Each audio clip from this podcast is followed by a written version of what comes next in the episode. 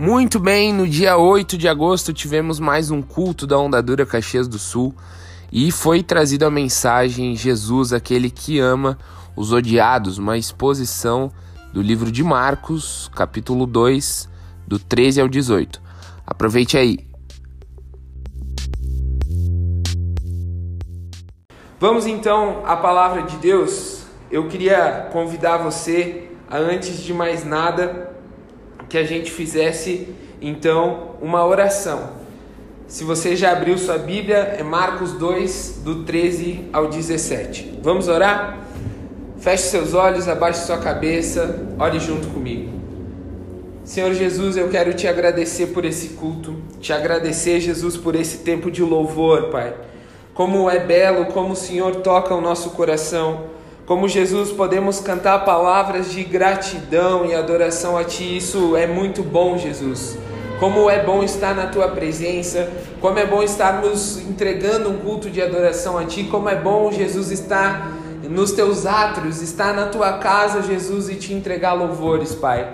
Nós pedimos, Pai, que essa palavra possa ministrar o nosso coração. Nós pedimos, Jesus, que de fato a Tua palavra construa algo novo em nós, Jesus que a tua palavra derrube, Jesus, de repente o nosso pecado, derrube, Jesus, a nossa vida, derrube os nossos desejos e que possamos sair daqui te conhecendo mais, que possamos sair daqui ministrados pelo poder que tem na tua palavra, Jesus. Nós cremos que a nossa fé é edificada pela tua palavra, Jesus.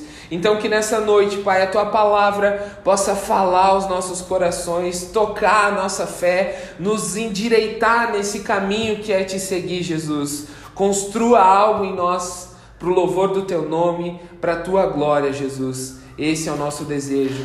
No teu nome nós oramos. Amém. Então, meus irmãos, nós estamos no tema de Marcos. Esse tema, a chegada da onda dura nós já estamos na quarta ou quinta semana desse tema, já andamos aí mais de mês dentro desse tema de Marcos. E o tema de Marcos tem nos ensinado sobre o ministério de Jesus. É, algumas coisas muito interessantes que podemos ver é que Marcos era um menino que era discípulo do apóstolo Pedro e ele começa então a escrever, ele, ele, ele então dá o nascer a esse livro de Marcos que é sobre o evangelho de Jesus. Pedro é aquele que discipula Marcos e conta para Marcos todos os ensinamentos de Jesus e conta para Marcos, enfim, o ministério de Jesus. Pedro é um testemunha ocular, então Marcos, como tem sido belo ler Marcos, porque Marcos nos traz com detalhes muitos dos acontecimentos de Jesus e como é bom ver Jesus em ação. Como é bom se deparar com o evangelho mais uma vez e perceber como Jesus era. Somente alguém como Pedro poderia narrar tantas coisas tão interessantes como nós temos visto, temos visto aqui. Nós vimos desde o batismo de Jesus e vamos ver, enfim, no livro de Marcos até a ascensão de Jesus, como tem sido precioso olhar o evangelho de Jesus segundo João Marcos. Ele apresenta todo o ministério de Jesus, como tem sido bom. Glória a Deus, inclusive, por esse texto. Glória a Deus pelo Evangelho de Jesus, segundo Marcos, que tanto tem edificado nossa vida, que tanto tem revelado o Evangelho de Jesus, que tanto tem revelado o reino de Deus para as nossas vidas, que faz nos lembrar que Jesus vive, está transformando histórias e tem poder para mudar as nossas vidas. Inclusive, hoje eu quero te dizer que com esse texto você corre um sério risco de sair desse momento aqui com a sua vida transformada. Jesus é muito mais do que uma religião, Jesus nos fala muito mais do que uma busca do homem até Deus. Jesus é aquele que revela que o divino se fez humano para nos encontrar, para se revelar a nós, para trazer uma boa notícia. Então, meu querido, você corre um sério risco de, mesmo em frente à tela do seu celular, sair daqui chorando, sair daqui transformado, porque Jesus tem poder para transformar as nossas vidas. Jesus tem poder para transformar as nossas vidas. Sabe, a religião ela pode até nos levar a uma busca cansativa sobre Deus. De repente você sempre teve uma busca cansativa sobre Deus. De repente você era um irmão católico que ia na missa e isso era cansativo. Ou até mesmo você já foi de igreja, então ia no culto e também era cansativo. Mas o verdadeiro evangelho de Jesus nos ensina que o próprio Deus se fez homem e veio nos salvar, veio mudar a nossa vida, mudar a nossa história. O evangelho de Jesus tem poder para transformar o mundo. Sabe, nós não carregamos simplesmente mais uma religião. Nós realmente acreditamos que estamos seguindo o Salvador do mundo. Nós realmente acreditamos que essas palavras mudam vidas. Nós realmente acreditamos que Jesus é aquele que tem poder para curar, que Jesus tem poder para ressuscitar, que Jesus tem poder para chamar. Inclusive, o tema dessa mensagem é Jesus, aquele que ama os odiados. Jesus ama os odiados. Diga isso para alguém se você não está sozinho, diga isso. Jesus ama os odiados. Jesus ama os odiados. Jesus é aquele que ama quem normalmente nós não amaríamos. E nós vamos ver com esse texto alguém que era muito odiado, mas que Jesus chamou e que isso toque o seu coração, que a palavra de Deus mude sua vida. Vamos ler? Marcos 2, do 13 ao 17. O chamado de Levi. Levi é um, é um nome grego para Mateus, então você vai ver eu falar Levi, Mateus, Mateus, Levi, é a mesma pessoa. Jesus saiu outra vez para a beira-mar. Uma grande multidão aproximou-se e ele começou a ensiná-los. Passando por ali, viu Levi, filho de Alfeu, sentado na coletoria, e disse-lhe: Siga-me. Levi levantou-se e o seguiu.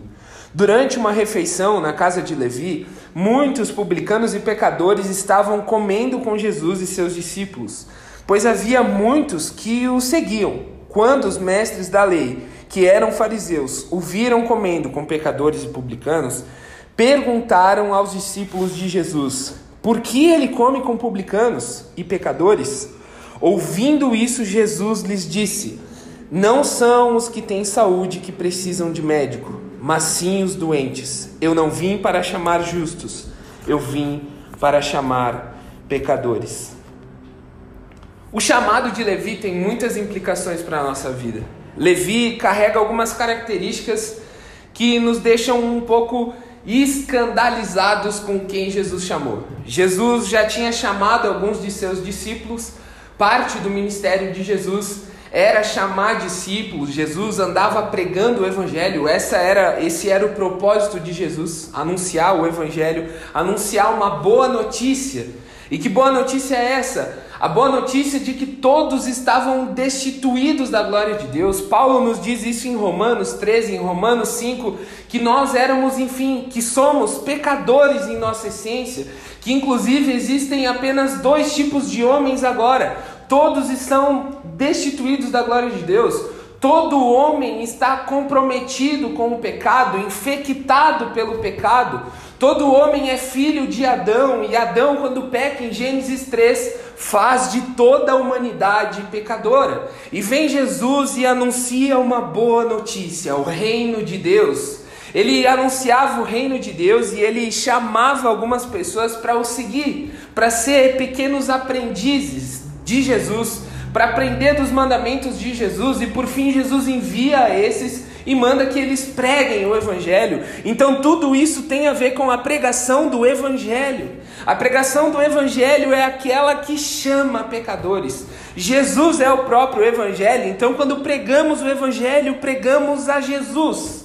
Revelamos o próprio Filho de Deus, revelamos o próprio Deus. E era esse chamado que chegou agora a um publicano. Só que existia um drama muito grande por Levi ser um publicano. Existia primeiro um drama social e político. Levi era alguém que era judeu, que tinha se vendido para os romanos.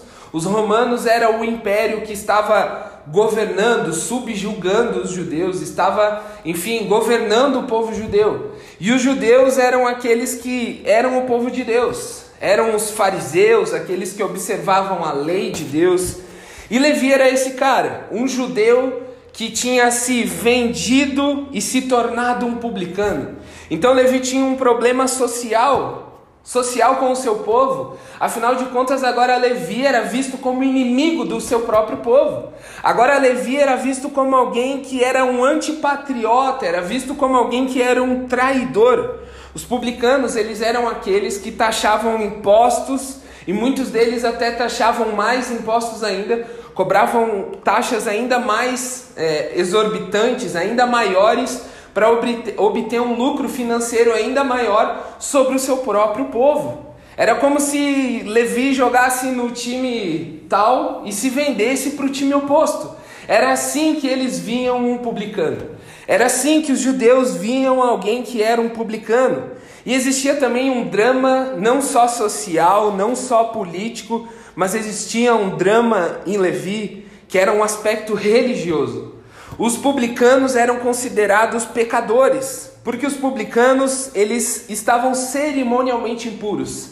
Eles não eram mais alguém que poderiam participar dos seus cultos, não podiam mais estar nas sinagogas, não podiam mais cultuar a Deus, não podiam ter normalmente os seus relacionamentos com a sua família. E sua família era o povo de Deus. Então ele não podia estar com o povo de Deus, ele não podia estar na casa de Deus e ele era visto como um pecador. Inclusive, isso traz, isso nos lembra do aspecto social de Levi também, que por ser excluído do seu próprio povo, Levi andava com os excluídos, os excluídos andavam com os excluídos.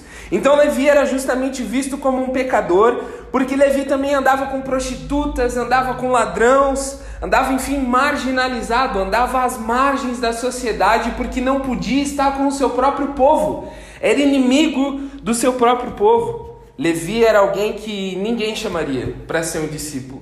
Levi era alguém odiado pelo próprio povo, visto como um pecador. Ninguém chamaria Levi. Ninguém chamaria Levi como um publicano, ninguém chamaria um publicano para andar com Jesus. Ninguém chamaria um publicano para se tornar um discípulo. Ninguém chamaria um publicano para andar com Jesus. Quem mais poderia chamar Levi senão Jesus? Sabe, Jesus é aquele que faz de Levi um discípulo de um publicano um apóstolo. Afinal de contas, Mateus era um dos doze apóstolos de Jesus, que carregavam consigo os ensinamentos de Jesus, que carregavam consigo os mandamentos de Jesus, os ensinos de Jesus.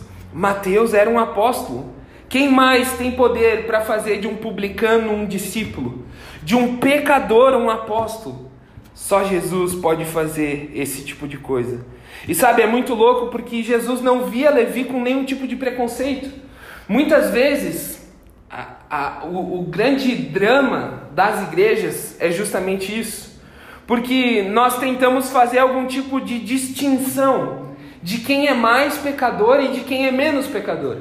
É aí que entra Jesus. Jesus não vê Levi com preconceito. Jesus não olha Levi com um olhar que não era para ser o dele. É louco porque Jesus vê sim o pecado de Levi. Conhece Levi, sabe quem ele era, e é justamente isso que nós deveríamos entender. Enquanto o homem busca Deus, é, é um esforço pelo divino, é uma religião que se cria.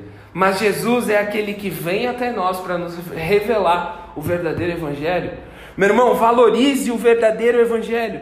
Valorize os ensinamentos de Jesus, porque eles não são os ensinamentos que sua avó te contou. Eles não são os ensinamentos que você ouviu o pastor falar, que você ouviu o padre falar. Eles não são os ensinamentos que tua tia te contou. Eles não são, enfim, a cultura popular. Não são. Existem frases na cultura popular que vão contra o Evangelho. Existem frases na nossa cultura que não são palavras de Jesus. Por exemplo, a voz do povo é a voz de Deus. Mentira! A voz do povo é a voz de pecadores. O povo é pecador, então eles não são a voz de Deus. A voz de Deus é a voz de Deus. Existem muitas coisas no nosso meio que é estranho. Sabe, é estranho os próprios fariseus, os próprios judeus é, terem uma noção de que eram melhores que Levi.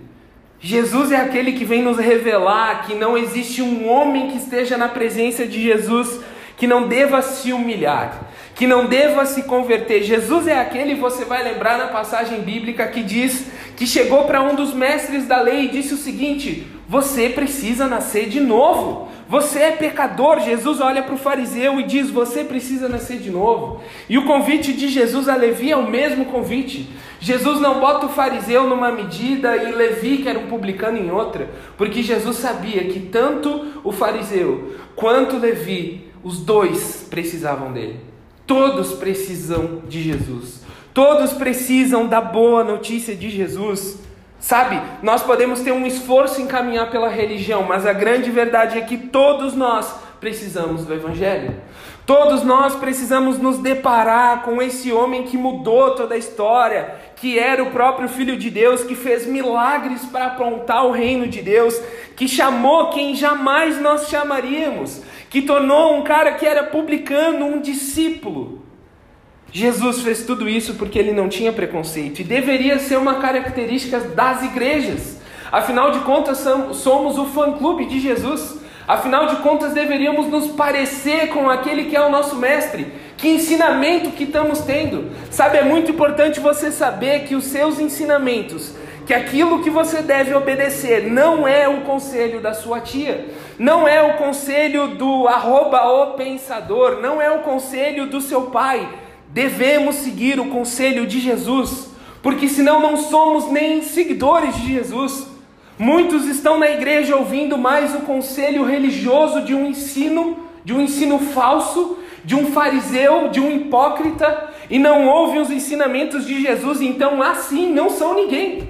São apenas religiosos, porque aqueles que seguem a Jesus carregam uma característica, são alunos, aprendem dos ensinamentos de Jesus. Quão valioso é o Evangelho de Jesus, meu irmão. Busque conhecer os mandamentos de Jesus. Busque aprender, busque observar, que possamos guardar os mandamentos de Jesus. Existem muitas vozes nos ensinando, existem muitas bandeiras que se levantam, mas nós devemos sentar e ouvir a voz do nosso Mestre. Devemos ouvir o chamado de Jesus, porque Jesus é o único que sabe o pior de você e apesar disso, Ele é o que mais te ama. Jesus não tem preconceito porque ele te conhece na sua raiz. Ele conhece quem você é de verdade. É bem verdade que quando começamos a namorar ou quando saímos com alguém que não conhecemos, fazemos até boquinha para comer, né? Ou se você vai num shopping ou se você vai em algum lugar que você quer impressionar, você bota a melhor roupa. Nós nos preocupamos com aquilo que mostramos eu me preocupo com aquilo que, né, vou sair com a minha esposa, eu me preocupo de me vestir bem, tentar dar uma, uma enganada, né? Como é terrível o dia que a, a, a chuva cai na chapinha e estraga todo, todo o projeto, né? Todo projeto. Jesus é aquele que vê você por detrás do projeto e mesmo assim te ama. Jesus é aquele que vai mais além do que a minha própria esposa me conhece. Quão terrível às vezes é acordar do lado da nossa esposa ou a esposa do lado do marido e olhar para aquela cara de assustado e falar: Meu Deus, é isso mesmo? No Instagram era tão bonitinho, errei, era tão bonito. Jesus é aquele que te vê feio, meu irmão. E eu não estou falando aqui de aparência, eu estou falando aqui que muitas vezes tentamos mascarar quem somos. Tentamos dizer que somos bons, tentamos ser como esses fariseus que dizem não, mas é que um publicano é pior do que eu, mas é que aquilo que ele comete é mais pecado do que o meu pecado, e Jesus é aquele que te conhece, Jesus é aquele que sabe qual é a real situação do homem todo. Jesus é aquele que sabe que todos estão longe do Pai. Ele mesmo diz que Ele é a porta para as ovelhas. Ele mesmo diz que Ele é o bom pastor e que Ele estaria, enfim, atrás das ovelhas do Pai. Ele te conhece e é por isso que Ele não age com preconceito. Deveria ser uma característica da nossa igreja também. Não olhar com preconceito, afinal de contas, todos são pecadores. Afinal de contas, você peca. Afinal de contas, você, se parar para pensar, é bem pior do que aquele que você aponta o dedo. Eu me lembro de uma ocasião na nossa igreja onde uma vez uma pessoa chegou para mim e falou assim: Cara, estão falando mal de mim, estão dizendo que eu sou isso, que eu sou dura, que eu sou aquilo. E dentro dessa ilustração eu lembrei que eu falei para ela: Nunca esqueça que o que estão falando mal de você não sabem nem quem você é, é só um pedaço do que te viram. É bem verdade que quanto mais nos relacionamos, quando temos verdadeiros amigos, você já parou para pensar que com quem você vai tretar muitas vezes são os seus melhores amigos? Porque amigo para dar risada, para bater nas costas, amigo de copo cheio, que nem diz por aí, tem de monte. Mas amigo para bater de frente contigo, te constranger, dizer que você está errado, são poucos. Meus irmãos, se você não tem bons amigos que te rodeiam, que bate de frente contigo, que mostra o teu erro, você não tem verdadeiros amigos. Se você não tem um amigo que fala na tua cara que você é um pecador, que você é mentiroso, que você não vale nada, você tem amigos errados. E tudo isso para nos revelar que Jesus é o único que sabe o pior de você e apesar disso ele é o que mais te ama. Ele é o que mais nos ama.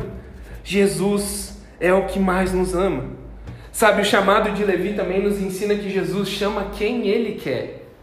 Jesus chama quem ele quer.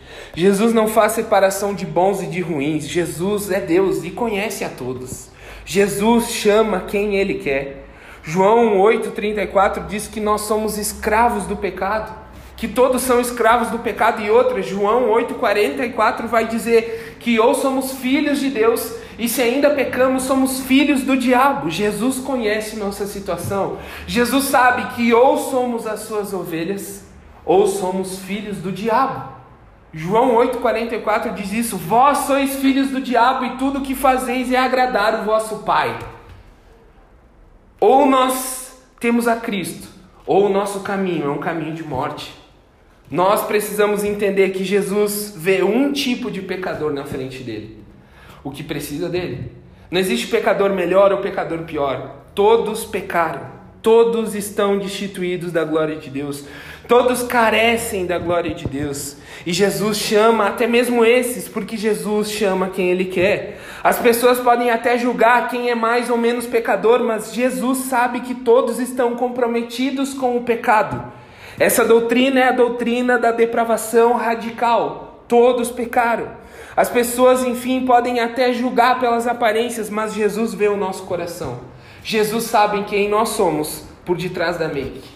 É isso, é Jesus sem filtro, Jesus sem make, Jesus sem, sem nenhum tipo de capa, sem nenhum tipo de roupa melhor. Jesus conhece quem você é e mesmo assim é aquele que mais te ama.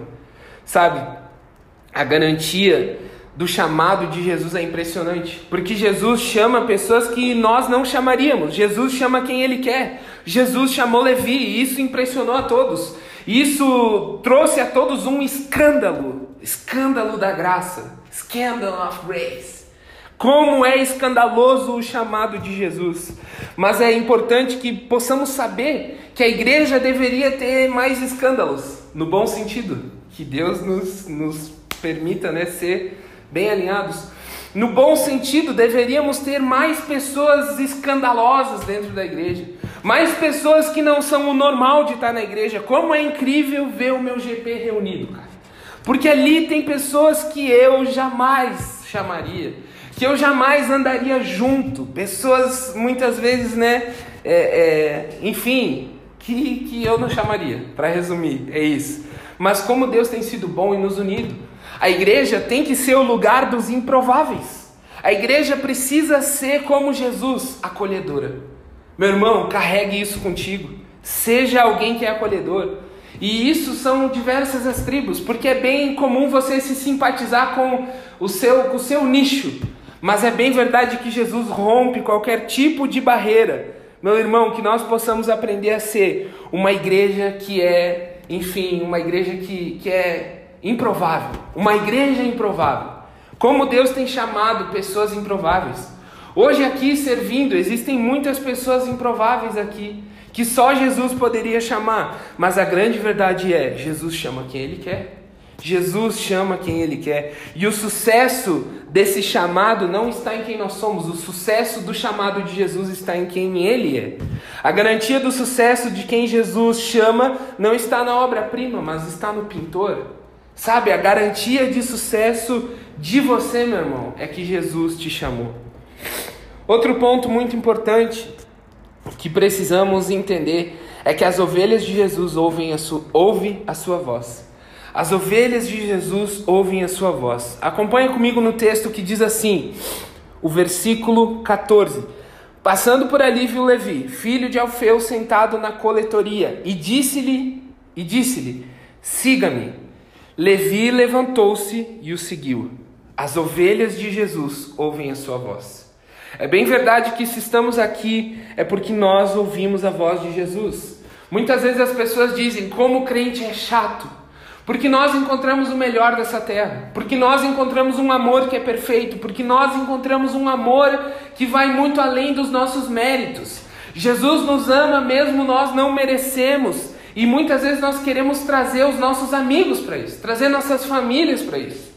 Mas precisamos entender que as ovelhas de Jesus ouvem a sua voz. Sabe, eu me lembro quando, quando eu fui chamado por Jesus. Eu me lembro quando a voz de Jesus me chamou. Não precisou ter um chato em cima de mim. Não foi minha mãe. Não foi o meu líder de jovens. Não foi ninguém além do próprio Cristo me chamando como ovelha e eu entrando pela porta. E eu decidindo, né? Eu, eu, eu me entregando para ser a ovelha dele para ouvir a voz do meu mestre, para ser a ovelha no curral do meu mestre, para entregar minha vida e abandonar tudo que tinha ficado lá fora. De repente você é uma ovelha perdida, uma ovelha teimosa que não ouve a voz de Jesus e já se acostumou a estar num ambiente escuro, se acostumou a ser uma ovelha que come, enfim, o capim azul, se acostumou a ser uma ovelha que se alimenta com as coisas do mundo. Mas deixa eu te dizer, as ovelhas de Jesus ouvem sua voz. Se você tem ouvido a voz de Jesus te chamando, entre pela porta. Sabe, faça como Levi. Levi levantou-se e o seguiu. Levi não olhou para trás. É muito interessante porque literalmente, quando Jesus, quando Jesus chama Levi e Levi segue a Jesus, ele não podia mais voltar ao trabalho dele. Ele tinha traído o Império Romano, ele tinha deixado o posto dele de coletor de impostos. De repente Pedro ainda voltou a pescar, né? Existem episódios que querem nos ensinar que Pedro por algum tempo até voltou à sua antiga profissão. Levi não podia nem voltar mais à sua profissão, e Levi no mesmo instante, ouvindo-o, seguiu. Levi deixou de comer pasto azul. Levi começou a se alimentar da palavra de Deus. Levi começou a entender que Jesus era suficiente e como precisamos entender isso. Sabe, muitas vezes esse pasto lá fora, esse alimento lá fora, as coisas que estamos acostumados lá fora, as marcas que temos lá fora, muitas vezes querem tomar o nosso coração e nos dizer que não somos do Senhor. Muitas vezes os nossos pecados, as coisas que nos alimentamos, as pessoas que vivemos, as ovelhas que estão ao nosso redor, os cabritos, de repente até os lobos, a gente se, começa a se acostumar com um monte de lobo à nossa volta. E a gente começa a achar que não somos as ovelhas do nosso bom pastor. Meu irmão, as ovelhas de Jesus ouvem a sua voz. As ovelhas de Jesus entram pela porta, entram, enfim, na presença do bom pastor e por ele são guiadas. De repente, nessa noite, você precisa entender que nós não somos mais ovelhas desviadas. Temos um bom pastor, você precisa ouvir a voz de Jesus te chamando e abandonar os lobos que você está acostumado, e abandonar os pastos que já não te alimentam, porque você provou do alimento de Jesus. Nós precisamos ser como Levi, levantar e seguir. Siga-me, esse é o convite de Jesus. E a nossa resposta precisa ser em seguir a Jesus, em ouvir a voz de Jesus. Porque se não ouvirmos, porque se não formos ovelhas de Jesus, não somos ovelhas de Jesus. Sabe, é muito louco porque ninguém tira as ovelhas de Jesus das mãos de Jesus. Quem teria poder o suficiente para se desviar de Jesus? Não existem crentes desviados, existem filhos de Satanás. Não existem pessoas que por hora são de Cristo e por hora são do diabo. Existem pessoas que são do diabo. Existem as ovelhas de Jesus e as ovelhas que não são de Jesus. As ovelhas desviadas. Isaías 53 vai dizer: Jesus é esse bom pastor. Ouça a voz dele, se alimente dele. Sabe, tome as cacetadas do seu pastor. Tá tomando cacetada do mundo à toa. Tá tomando pedaçada de pau na cabeça à toa. Se for para te corrigir, que não seja o mundo te batendo, mas que seja Cristo te edificando, fazendo de você uma ovelha que o segue uma ovelha do bom pastor. Jesus é o bom pastor e as ovelhas ouvem a sua voz.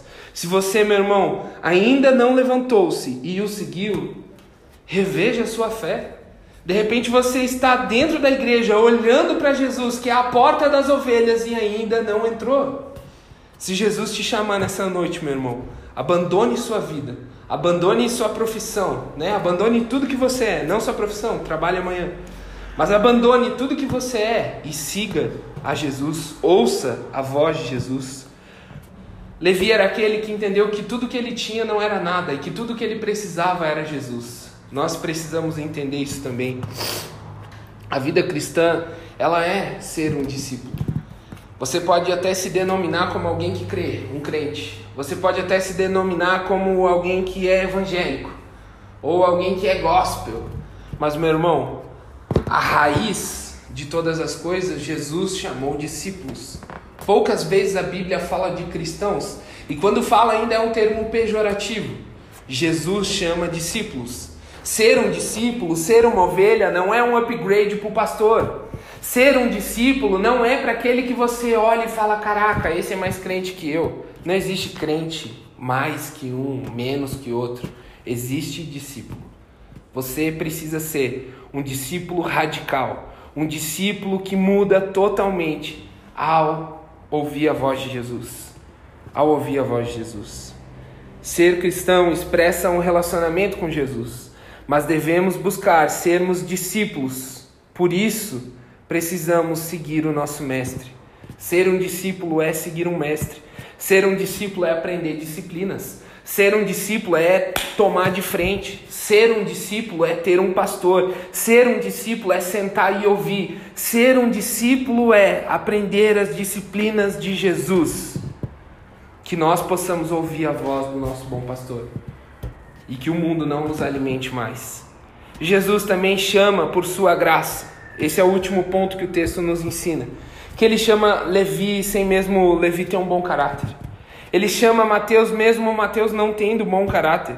Jesus chama não por causa dos dons de Mateus, até mesmo porque Jesus é quem dá os dons. Jesus não nos chama por nossas habilidades, porque é Ele quem capacita.